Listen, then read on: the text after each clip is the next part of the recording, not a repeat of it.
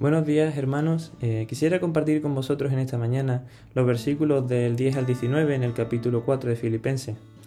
Dice, en gran manera me gocé en el Señor de que ya al fin habéis revivido vuestro cuidado de mí, de lo cual también estabais solícitos, pero faltaba la oportunidad. No lo digo porque tenga escasez, pues he aprendido a contentarme cualquiera que sea mi situación.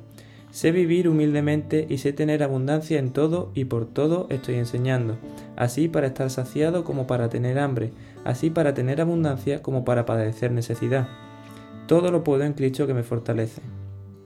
Sin embargo, bien hicisteis en participar conmigo en mi tribulación, y sabéis también vosotros, oh filipenses, que al principio de la predicación del Evangelio, cuando partí de Macedonia, ninguna iglesia participó conmigo en razón de dar y recibir, sino vosotros solo pues aún en Tesalónica me enviasteis una y otra vez para mis necesidades.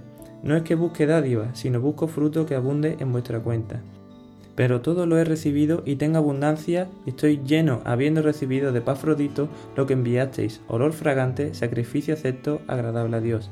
Mi Dios pues suplirá todo lo que os falta conforme a su riqueza en gloria en Cristo Jesús. En estos versículos Pablo agradece las ofrendas que recibía por parte de la iglesia de Filipo.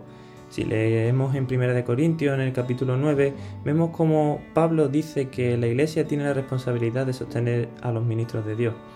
Pero donde me quiero centrar en esta mañana es en la mentalidad de Pablo.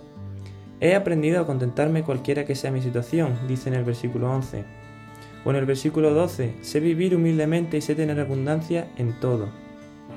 Versículo 13 también continúa diciendo, todo lo puedo en Cristo que me fortalece. Por eso, hermano, al igual que yo me lo he preguntado, ¿estoy siendo agradecido con lo que tengo? ¿Estoy esperando tener algo para ser feliz o sentirme completo? ¿O simplemente quizás, ¿qué me hace pensar que estaría agradecido si tuviera aquello que anhelo o estuviera en otra situación? Te animo por ello en esta mañana a que pares por un momento tu ajetreada agenda y reflexiones si estás viviendo agradecido. Pablo continúa diciendo en los versículos a partir del 18 que dice, pero todo lo he recibido y tengo abundancia, estoy lleno habiendo recibido de Pafrodito lo que enviasteis, olor fragante, sacrificio acepto, agradable a Dios. Mi Dios pues suplirá todo lo que os falta conforme a su riqueza en gloria en Cristo Jesús. Al Dios y Padre nuestro sea la gloria por los siglos de los siglos. Paremos un momento en nuestra ajetreada agenda y reflexionemos si estamos viviendo agradecidos.